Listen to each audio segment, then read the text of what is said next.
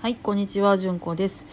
今日は、えー先日から話しております母の話、そして新興宗教の話をちょっとしていこうかなと思ってます。いやー、久しぶりにね、実家行ったんですよ。実家ねね、ね、何年ぶりっていう世界観ですけども、踏み込みましたらね、えー仏壇ね、ありますでしょ？あるんですよ、うちは。うん昔からあるんだけど、仏間にね、足が向かないんです、私。私が仏間に足向かへんっていうのっておかしいっておかしいと思うでしょ？もうそもそも私属性寺嫁やからとりあえずおもう家行ったらお仏壇にお手手を合わしますってのは当たり前やと思ってたんですけど全然足が向かなかったんですよ。おかしいなおかしいなと思ってちょっと前ちょろちょろしながらね。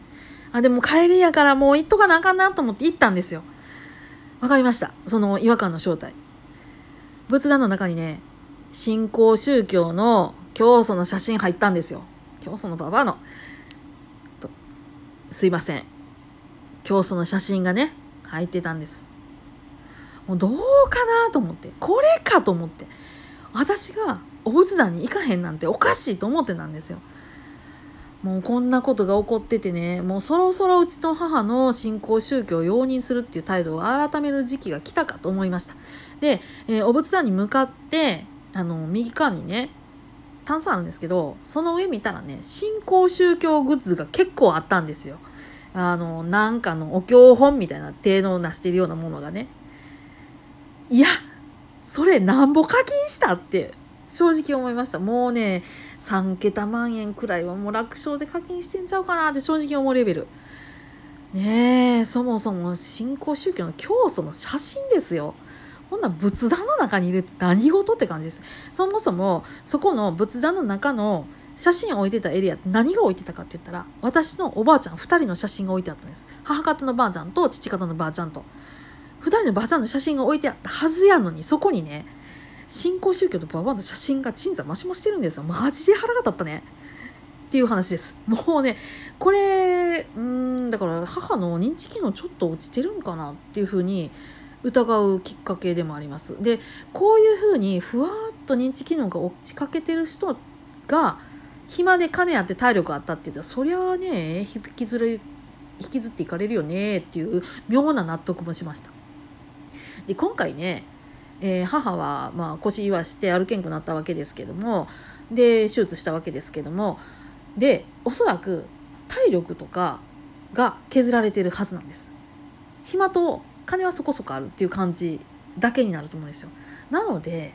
これ幸いとちょっと離れてくれへんかなっていう淡い期待を持ってます。淡い期待なんで多分無理だとは思うんですけど。うん。だから暇とね金と体力がある高齢者っていうのが寂しいなって思ったらそこにスルスルっとつけ込んでくるこういうね新興宗教にドバッとお金持っていかれるんやなーっていうのは、ね、妙にね納得いきました。ね、こういうばあちゃんをじいちゃんを暇にさしとかへんっていうのは非常に大事かもしれない。まあ、うちの父親は何してるかって言ったなんかね子供向けのね NPO 法人立ち上げて うちの孫の自分の孫の面倒なんか美体値見ずにですね、えーよその子供たち集めてなんかわーわー遊んでますまあそっちの方が良いんじゃないって正直思いますねうんあのさすがにねあの何代も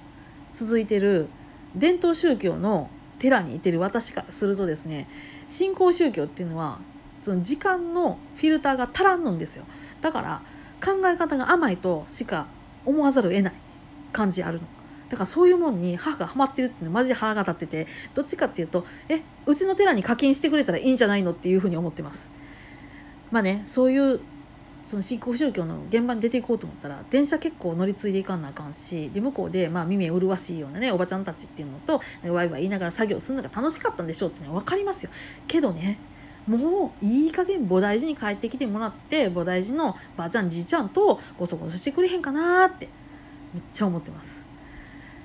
ね暇と体力と金のある高齢者を寂しくさせたらあかんほんまにちょっと反省を込めつつですねこの新興宗教のあの教祖の写真本当に破り捨てたくなりましたっていう話でした。